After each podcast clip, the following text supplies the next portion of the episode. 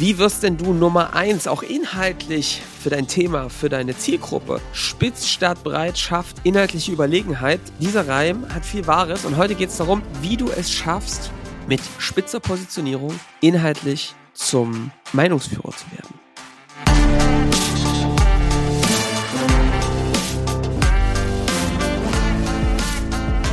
Willkommen zum Scaling Champions Podcast. Konkrete Tipps und Werkzeuge für die Skalierung deines IT-Unternehmens. Hier bekommst du komprimiertes Erfahrungswissen aus über 80 Skalierungsprojekten pro Jahr. Zusammengestellt von Johannes Rasch und Erik Osselmann. Und damit auch von uns ein herzliches Willkommen zum Scaling Champions Podcast mit Erik und Johannes. Hallöchen, Johannes. Na? Hallo, lieber Erik. Wie geht's? Na, gut geht's. Gut geht's. Kai geschoren, bis jetzt fr frischen Winterschnitt gerade, sehe ich hier. Genau, eine praktische Frisur. Sag ich. Praktische Frisur, sehr Mützenfrisur. gut. Das stimmt, ja, genau. Johannes, Mützenfrisur, das ist gar nicht unser Thema heute, denn wir haben eine Serie angefangen vor ein paar Wochen. Ich habe es schon, ich habe schon was wieder verdrängt. Bei uns ein Anfang, Anfang-Typ, ne, Erik? Ich bin so ein Anfang. So hm, du, bist, du bist ein Durchzieher, ne, Johannes Rasch? nee, wir haben eine Serie angefangen, Spitz statt breit, schafft, Punkt, Punkt, Punkt. Und die machen wir heute weiter. Und zwar machen wir heute Spitz statt breit, schafft inhaltlich Überlegenheit. Das ja das Thema, Johannes. Super Thema, Erik. Deswegen ähm, soll es heute genau darum gehen, äh, weil diese inhaltliche Überlegenheit etwas ist, was man oft ähm, bei Spitz statt breit irgendwie total vergisst. Und wir sollten aber darüber mal sprechen. Ja, Erik, über Spitz statt breit schafft höhere Bekanntheit werden wir auch noch reden. Ähm, das wird dann so, glaube ich, eine der letzten Folgen sein. Aber warum inhaltliche Überlegenheit? Nun, ähm, es ist nun mal so, dass, dass es ja trotzdem ganz viele Unternehmen gibt, die sagen, wir stellen uns extra breit auf, mhm. ähm, um dem Kunden viel anzubieten. Ja, und ähm, ihr wisst ja, dass wir große Freunde sind, einen Bauchladen zu haben nicht, sondern dass das ähm, gefährlich ist, wenn man gerade noch nicht eine gewisse Größe hat, ja? also 100, 200, 300, 400 Leute ist. Ja. Ähm, selbst diese Unternehmen sagen, ey, fokussier dich, ja, mach weniger und dafür die eine Sache richtig. Und deswegen soll es halt darum gehen. Es gibt eben oft diesen Glaubenssatz, die Sackgasse der Woche, die ähm, sagt, na, wenn ich mich breit aufstelle, dann kann ich doch alle, alle inhaltlichen Themen äh, für den Kunden auch abbilden und auch spielen. Und ähm, das ist nur halb richtig, würde ich sagen. Und darüber mhm. sollten wir heute mal miteinander sprechen. Sehr gut, lass uns das doch tun, Johannes. Ähm, ich habe da schon auch so eine Wahrheit drin jetzt gehört, weil wir haben ja zum Beispiel mal die Themen so gehabt, ne, so Sollprozesse ownen oder sowas, ne, ja. also ich weiß genau, in welcher Engstelle sozusagen für den Kunden dass die nächste Herausforderung wartet. Das haben wir ja schon oft gehabt das müssen wir heute, glaube ich, so ein bisschen abgrenzen, was wir genau damit meinen. Ne? Das kann so ein nächster Schritt auch sein. Aber lass uns doch mal reinstarten. Die ja. Problematik ist ja klar. Aber wie hilft das denn jetzt? Also wo, wo ist denn der, der Twist? Na, ich glaube, es ist schon mal diese Erkenntnis, Erik, die ja viele schon mal hatten, nämlich als sie zum Beispiel mal mit einer Technologie gestartet haben, ne, weil sie sich mhm. eine Technologie rausgesucht haben, ob das jetzt bei euch Webseiten sind, gewisse CMS-Systeme, also CMS, oder ob ihr, ähm, keine Ahnung, irgendeine Middleware oder ob ihr ein ERP oder irgendwas eingeführt habt oder ihr gewisse Hardware euch drauf spezialisiert hattet und damit vielleicht gestartet seid oder das seitdem in einer Software getrieben habt, da habt ihr gemerkt schon, es hat schon ultra Fortschritt gebracht, sich mit einem Thema zu beschäftigen. Man hat immer noch gemerkt, boah, krass, was da noch für Komplexität drunter steckt. Aber, und das ist der große Ding, wo viele abbiegen, es ist natürlich so, dass es ziemlich gefährlich ist, sich auf eine Technologie zu fokussieren. Ein Kunde sagt, nee, wir haben eine andere Technologie. Oder die Technologie wird abgemanagt, ähm, dann hast du sofort ein Problem. Ja? Passiert jetzt, ist jetzt vor kurzem wieder mit einem gesprochen. Ähm, Im SAP-Umfeld haben ihre Strategie geändert, bumm, zack, richtig große Probleme. Und das ist gefährlich, ja. So, aber jetzt, was meine ich jetzt mit inhaltlich trotzdem überlegen? Wenn du dir trotzdem mal klar wirst, dass wenn du im Vergleich zu jemandem, der sich breit aufstellst, dich wirklich inhaltlich mit einer Problemstellung oder mit einer, mit einem Use Case beschäftigst, ja, oder mit einem bestimmten Szenario in einer Nische, ne, zum Beispiel, keine Ahnung, Dokumentenmanagement im Handwerksbetrieb oder ähm, dieses ganze Thema, äh, vielleicht sogar die ganze Auftragsabwicklung im Handwerksbetrieb, ja, das ist ja schon ziemlich trotzdem umfangreiches Thema, trotzdem ziemlich spezifisch, ja und du da drinnen gut wirst, da haben wir schon beim letzten Mal drüber gesprochen, da geht es natürlich darum, dass du inhaltliches Know-how für den Sollprozess bekommst für den Kunden. Aber du natürlich, wenn du das löst, auch immer, immer besser wirst. Und du, du läufst einfach mit den Ressourcen, die du hast, deiner Konkurrenz weg. ganz faktisch ist der, also wenn jetzt zwei Unternehmen die gleichen Ressourcen haben, ja, und die einen lösen immer wieder mit der gleichen, mit hoher Schlagzahl den gleichen Use Case und andere machen mal das und mal das und mal das, dann werden die anderen immer viel höhere Rüstzeiten haben. Ein Riesenproblem. Das heißt, du, deine Effektivität sinkt ganz, ganz stark und auch die Effizienz, ja, vor allem die Effizienz, weil du Leute immer wieder auch ganz breit ausbilden musst, nicht spezifisch auf eine Sache, ja, sondern sehr breit, weil du immer hinterher rennst. Du bist immer der Getriebene, weil du nicht vorne siehst, was noch an neuen Technologien und an neuen Tricks kommt, sondern du immer der bist, der irgendwie das mitläuft und ein bisschen schlauer ist als der Kunde. Und derjenige, der das nicht so oft macht, wird außerdem das Ding haben, dass er egal wie sehr er sich anstrengt, immer mal wieder, auch weil es Stress ist, diese Rüstzeiten, Fehler machen wird. Und diese Fehler nicht ausgleichen wird beim nächsten Mal. Ja? Deswegen wird derjenige, der inhaltlich sich auf ein Fokusthema draufstürzt, immer nach kürzester Zeit überlegen sein. Und so schaffen es nämlich auch Unternehmen, die gar nicht viel Track Record haben, ja, noch junge Leute sind, manchmal erfahrene Unternehmen auszuboten weil sie spitzer in einem Thema immer wieder das Gleiche machen, darin wirklich exzellent werden. Und so haben sich ganz viele Nischenunternehmen gebildet, die einfach die großen Tanker überholt haben, weil sie ein Thema mit neuen Technologien, mit neuen Gedanken abgebildet haben. Ja, ich glaube, das ist sowieso so ein, ja, wie soll man sagen, ein Zeichen unserer Zeit gerade, dass sich das viel Diversifikation passiert, dass viele einzelne Prozesse, einzelne Branchen, einzelne Teilbereiche in Wertschöpfungsketten und dann speziellen Fall mit Software sozusagen unterstützt werden und dass da dass es nicht mehr einen Anbieter gibt, sondern ganz viele verschiedene und ich die Cases habe, die genau auf mich passen. Zum anderen ist es ja aber auch so, dass es viele noch gar nicht sehen. Also ich finde immer, es gibt ja so, es gibt so schöne Software, wo man so immer weiter reinzoomen kann in so ein Bild. Weißt du, Johannes? Ja. Und ne, du hast, du hast so, so ein Meisterwerk sozusagen da und du zoomst sozusagen digital rein, da hast du eine kleine weiße Stelle und da hat auf einmal noch jemand so ein Tic-Tac-Toe gemalt und dann zoomst du noch ja. weiter rein in den Kreis von diesen einen Tic-Tac-Toe und dann hat da noch jemand weiß nicht, eine Einkaufsliste geschrieben. Ne? Und du kannst immer weiter digital rein skalieren sozusagen ja. und immer tiefer gehen und du merkst erstmal, wie tief so einzelne Bereiche sein können. Ne? Ich glaube, wenn man aus einem bestehenden Geschäftsmodell kommt, dann kann man immer gar nicht erahnen, wie tief eine Spezialisierung sein kann. Es ist, die haben wir schon oft genannt, ne, aber BI or Die. Ich habe Andreas jetzt äh, am Wochenende zufällig in Hamburg das erste Mal getroffen. Du kennst Nicht Ernst. Lange. Ich habe Andreas, liebe Andreas Grüße. und Olli. Und dann Was haben die auch, gemacht? Die waren mit den Kids im Stadtpark. Ach, so, ich bin dran vorbeigefahren, kam gerade vom Kino mit meinem Kind und Frau. Äh, und, und haben wir dann einen schönen Nachmittag miteinander. Nee, haben leider nicht. Wir haben dann nur geschrieben danach. Und dann sagte Andreas, ey, wir haben jetzt 40.000 Abonnenten auf unserem Podcast mit, musst dir überlegen, mit BI-Themen. Das, ne, das haben wir schon oft, da war schon hier der Andreas. BI-Themen, ne? Und denen hören so viele Leute jede Woche zu. Das denkt man doch gar nicht. Und das ist immer so eine Erkenntnis für mich, man kann gar nicht tief genug gehen. Es gibt so geile Sachen. Und umso fokussierter wird der auch. Umso man schneller kommt ihr da zum Erfolg. Man sieht die Sachen auch oft gar nicht, ne, wenn man das so aus der Flughöhe macht. Und Erik, das ist das eine. Also das heißt, du, wenn wir das nochmal zusammenfassen, du kommst auf Punkte, die auch echte Probleme sind, ja? die, äh, auf die kommen andere gar nicht, weil du eben viel tiefer drinne steckst in der Sache. Ja. Witzigerweise, Erik, ich habe gleich noch einen anderen Punkt, ist es so, dass es dann ja wieder die Kunst ist, wenn du durch alles durchdrungen hast, es wieder super einfach nach mhm, außen mhm, darzustellen mhm. und auch zu machen. Zum Beispiel bei uns, ne?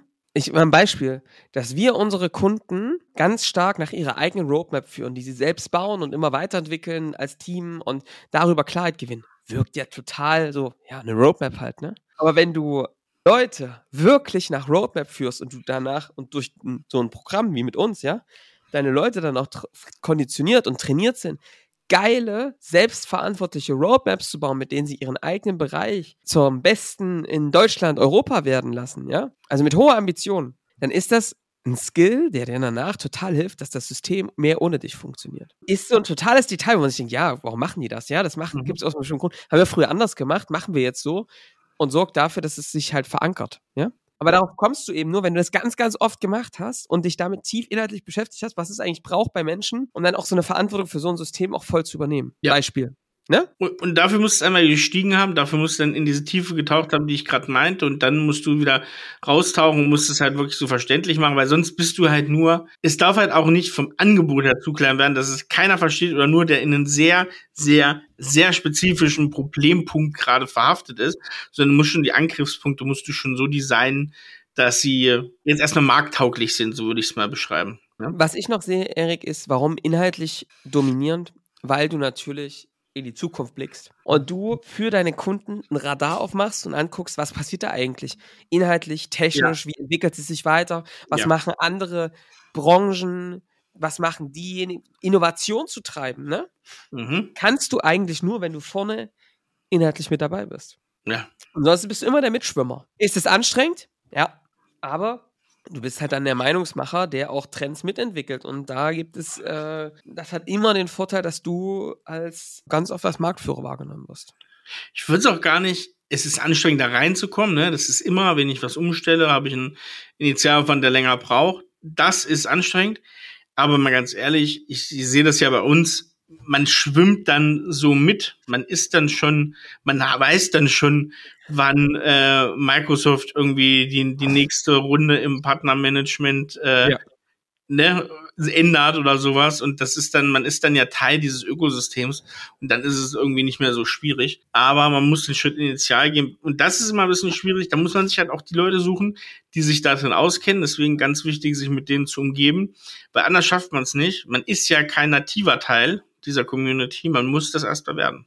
Also, das glaube ich. Ähm, und wenn du dann halt genau wie du sagst, ey, der Community, ne, wenn du dann auch noch anfängst, Standards mitzuentwickeln, ne? Ähm, Ideen zu entwickeln, Methoden zum Beispiel zu entwickeln, die nach dir irgendwann sogar benannt werden, ja? Äh, es ist auch eine Branding-Geschichte, die super entscheidend ist. Ja, ja. Ist Erik, ganz genauso. Ich habe noch einen Punkt. Hau mal raus. Mir die Argumente geflogen, ne? Zack, zack, zack. Bin so überrascht. Ähm, es, der, der, Podcast heißt ja der Scaling Champions Podcast. Ich weiß gar nicht, ob du das schon wusstest. Ist, ja. Jetzt, jetzt kommt eine Erneuerung. Jetzt kommt eine Neuerung. Es leuchtet, okay. Skalierung, ne? Mhm. Ich glaube, dass also viele skalierende Produkte, Software ist einfach in großen Bereichen schon geschaffen oder wird gerade geschaffen. Und trotzdem wundert man sich ja dann über so Unternehmen wie Personio, ja, und dann gibt es ja noch viel spezifischere, die aber total Marktführer sind in ihrem Bereich. Ja. Mhm. ja. Wir haben auch davon welche dann im Podcast. Immer ja. ja. Und er fragt sich ja, wie geht das, ne? Mhm. Und der Frank Wolf hat das mal so schön gesagt, ne? Wenn du immer von draußen weit weg auf eine Wand guckst, ne, da siehst ja, du keine Risse und Fugen genau. oder so. Aber wenn du nah dran bist und immer wieder das gleiche Problem siehst, ne? Weil du inhaltlich immer wieder an die Grenze stößt, dann denkst du, ey, dafür muss es doch eine Lösung geben. Klar. Ne? Können wir doch nicht immer händisch lösen, dafür muss es doch was geben. Und dann fängt vielleicht mal einer an, so ein kleines Tool zu bauen. Ne? Ja. Und weil du immer wieder die gleichen Kunden hast mit dem gleichen Problem, ja, machst, lohnt sich das, das jedes Mal wieder einzusetzen und immer besser zu machen. Und ja. vielleicht merkt ihr, ey, dieses Problem ist so wiederholbar, wir machen ein eigenes Produkt draus. Und ich habe die These, der, dass, dass denen viel einfacher fällt, die da inhaltlich dran sind, die selbst mal diese Schmerzen erlebt haben oder diese Engpässe, die nicht gelöst wurden, ja, das werden in Zukunft oft diejenigen sein, die das selbst erlebt haben, ja, weil du oft von außen nicht einfach drauf kommst. Äh, sowas wird es auch immer mal geben, zu sagen auf der grünen Wiese, ach komm, das bräuchte es doch mal, sondern darauf mhm. kommst du, wenn du immer wieder vor dem gleichen Problem stößt, was nicht gelöst wird. Ja, genau. Es ist ja, ich finde, das ist ein gutes Beispiel, was du gerade genannt hast, von weg mit Personio, ne? Guck mal, eine, eine Verwaltung von Mitarbeiterdaten beispielsweise, ne? Was, was Personio auch im Grunde genommen ja macht und im Kern äh, auch hat, neben vielen anderen Sachen. Bei großen Unternehmen war das nie die Frage, ne? Das konnte man über SAP machen, etc. pp. Das ging alles so. Und für kleinere Unternehmen war es aber immer gar nicht möglich oder das waren zu erschlagene Lösungen mit SAP. Und dann hat man da Excel-Tabellen genommen die Software, die Personio, sagen sie selber, ablösen, ne, ist Excel. So, in der Personalverwaltung von kleinen mittelständischen Unternehmen. Und ja. das hat ja auch voll geklappt, aber diese ganzen Sachen mal zu sehen, ne, die fallen ja manchmal noch nicht mal, wie du jetzt sagst, den Leuten da im System auf. Weil wenn du jetzt, da wirst du angestellt, 30 Mann, Logistikunternehmen, und naja, die Personaldaten, die finden sich hier in unserer Excel-Tabelle. So, dann ist es aber wichtig zu merken, ja, guck mal, aber Hexe ist jetzt nicht, das ist jetzt nicht geil, ne? Das muss auch anders gehen. Und das sind ja, das, deswegen finde ich das aber so schön, Johannes, ne? Wie viel es da noch gibt. Also, du musst ja nur einen Stein mal umdrehen. Dreh doch ja. nur mal den Stein Personalwirtschaft. Dreh doch nur mal den Stein Prozesse, ne? Anderer großer hier Celonis beispielsweise oder Signavio. Ähm, dreh doch diese Sachen einmal um den Stein und du findest Haufen Anwendungen für unglaublich viele Unternehmen, wie du das lösen kannst. Ja. Deswegen ist das auch so spannend, weil diese Meinungsführerschaft und vor allem die Marktführerschaft und die inhaltliche Stärke, die aus dieser Spitz-Stadt-Breitlösung resultieren, sind halt gewaltig groß noch, ne? Ich glaube, der IT-Mittelstand, und das sind viele tausend Unternehmen in Deutschland, kann sich jedes einzelne auf den einen Geschäftsbereich stürzen und wird das da gut schaffen. Verrückt, ne? Also ich mal ein Beispiel, ne, Erik, zum Beispiel bei uns, ne? Als wir ähm, als wir angefangen haben, wir haben ja mittlerweile, ist es ja bei uns so, dass wir eine, dass wir diese Begleitung machen, diese Umsetzung und gleichzeitig eine Art Plattform haben, auf der wir Wissen vermitteln, die Austausche stattfinden, die Community, das Wiki und so weiter, ne, um das alles ja. zu lernen und zu machen, die Teams auszubilden. Da haben wir am Anfang drauf geguckt und haben gesagt, na klar, da gibt's ja eine Lösung. Haben wir die genommen, haben dann ganz lange damit gearbeitet, dann haben wir immer gemerkt, ja, das ist ja bei weitem nicht das, was es bräuchte, ne? Haben wir das nächste genommen, ne? Und dann haben wir gemerkt, das ist es auch noch nicht, ne? So, müssen wir eigentlich jetzt noch weiter. Eigentlich müssen wir jetzt, also es ist gut, ne? Mhm. Aber eigentlich müssten wir jetzt, könnte man jetzt dafür eine eigene Lösung entwickeln. Und dann haben wir auf einmal eine Lösung entwickelt für Lernplattformen, ne? Für den, den Kundenbereich. Wir sind die und die Größe, ne? Wir haben die und die Inhalte. Dann findest du bestimmt in Deutschland nochmal 100 Unternehmen, die einen sehr ähnlichen Aufbau und anderen Themen haben, die exakt dieselbe Lernplattform brauchen. So ist es. Wo machst du das nächste Geschäftsmodell? Genau. Weil da gibt's, das ist ja lustig wir gucken, um das mir zu erklären, ne? es geht um unsere Lern- äh, Plattform, Austauschplattform, wo unsere Community drauf ist, wo unsere Inhalte drauf sind, darum geht's. Und da sind wir jetzt, wie gesagt, beim zweiten Anbieter, suchen gerade den dritten und gucken gerade in einer, ich sag mal, fremden Branche. Also wir das gucken gerade bei Software, die nicht dafür gedacht ist, sie sind eigentlich von einem anderen Anwendungsfall. Da haben wir jetzt mit denen gesprochen. Da gibt es die Möglichkeit, sowas zu machen, weil es das einfach nicht am Markt gibt. Also wir könnten jetzt losgehen, könnten uns ein IT-Unternehmen suchen und sagen, bau mal das in der Form. Gut, das wäre jetzt sowas, würden wir nicht empfehlen, für einen einzelnen Kunden ein Ding zu bauen. Das Nein. macht man nicht. Aber du findest hundertprozentig, da würde ich dir sofort fünf Unternehmen suchen, die genau das gleiche brauchen. Ja. Und du könntest es bauen. Und ja. du hättest ein bewiesenes, skalierbare Produkt, eine bewiesene, skalierbare Produktidee. Ja. So, so. Und das heißt ja, dass darauf sind wir aber auch erst in der zweiten, dritten Iteration gekommen. Exakt. Ne? Und aber, oh Johannes, pass auf, jetzt, ich spinne das jetzt weiter, das ist jetzt gerade interessant. Wir sind drauf gekommen. Ich sag mal, wir sind schon ganz gut positioniert und wir machen das grundsätzlich schon äh, ganz gut und lange. Erik ist ein bescheidener Typ, ne? Muss man sagen. Erik ist ein bescheidener Typ, ja. ja. Nee, aber pass auf, aber auch in einer Phase, wo wir es halt auch jetzt grundsätzlich erstmal nicht super schlecht durchstiegen haben. Ja. Also du brauchst am Ende, wenn du das ist ja das Geile. Du hilfst mit solchen Lösungen, ne? Hilfst du meistens auch sehr der Spitze von dieser Branche, die du als Kunde sozusagen nimmst. Also, ne, wenn du, wenn du geile Middleware machst für, für ähm, die besten Unternehmen oder wenn du irgendwie, weiß ich nicht, Maschinenvernetzung für Scaling Champions, äh, für Hidden Champions machst, keine Ahnung, dann hast du halt äh, so die Creme de la Creme und machst halt auch eine Sache. Du machst nämlich eine gewisse Meinungsführerschaft. Das sind immer die Unternehmen, wo sich Leute dran orientieren wo es dir dann auch hilft, wenn du das durchstiegen hast und dem Besten der Branche hilfst, die am weitesten vorne sind, dann hast du eine Sogwirkung irgendwann. Ne? Dann hast ja. du eine inhaltliche Sogwirkung für deine Lösung. Also von daher, ich glaube, dass echt Skalierung da produktseitig dort total abgeht, inhaltlich, ne?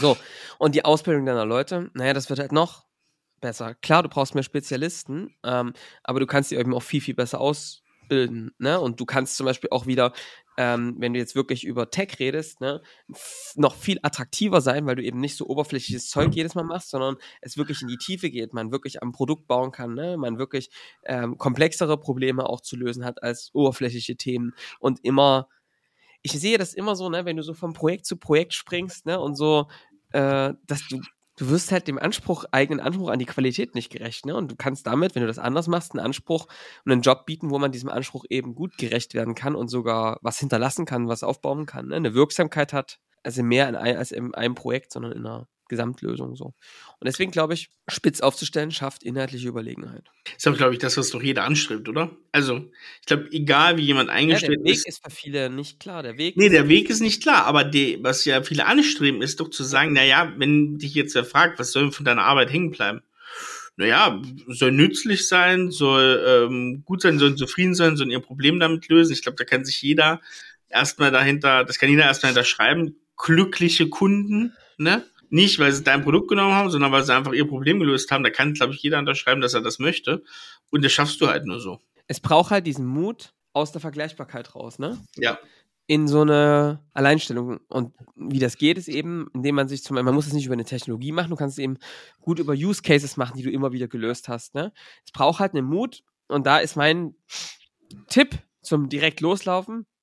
Fang doch nicht damit an, äh, gleich die ganze Firma umdrehen zu wollen. Nehmt doch jetzt, wenn ihr rausgeht jetzt und jetzt in die Vermarktung geht, in die Sichtbarkeit, mal ein Case raus, wo du sagst, dafür sind wir wirklich, dieses eine spitze Thema, da sind wir wirklich exzellent drin. So.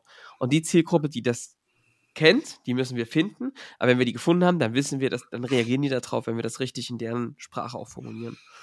Und dann ähm, werden die das wertschätzen können, dass ihr das spitz macht. Ich klopfe noch mal ein bisschen weiter ab. Mach doch mal Folgendes. Äh, guck doch mal, ob vielleicht eure Positionierung, vielleicht sagst du ja da draußen, hey, guck mal, wir sind schon ganz gut. Wir haben eine Spitzpositionierung. Lass uns mal abprüfen. Ihr könnt einfach mal ähm, bei uns auf die Seite gehen, da einfach und auf Beratungsgespräch oder Gipfelgespräch gehen. Habt da mit Paul ein kurzes Gespräch, der schickt euch dann rüber zum Toni. Und Toni kann euch da so meine ganz glaube ich, gute Einschätzung und auch ähm, fachkundige Einschätzung gibt, wo ihr denn so seid in der Tiefe eurer äh, Nische, ob das schon gut ist, ob da noch mehr rauszuholen ist, wie ihr euch da bisher bewegt habt. Ähm, könnt ihr mal mit, äh, mit Toni so eine Stunde kostenlos testen. Ich glaube, das ist doch eine ganz gute Idee. Verlinken wir euch hier auch. Einfach mal in den Show Notes. Ich glaube, das hilft dann auch. Yes, der challenge das mit euch und genau. So wird Exakt. Das. Sehr gut, Johannes. Johannes, bevor es losgeht, äh, bevor es zu Ende geht, brauchen wir noch eine rasche Zusammenfassung? Wir machen eine rasche Zusammenfassung. Sehr gut. Die rasche Zusammenfassung. Also, spitz statt breit schafft Überlegenheit. Ja.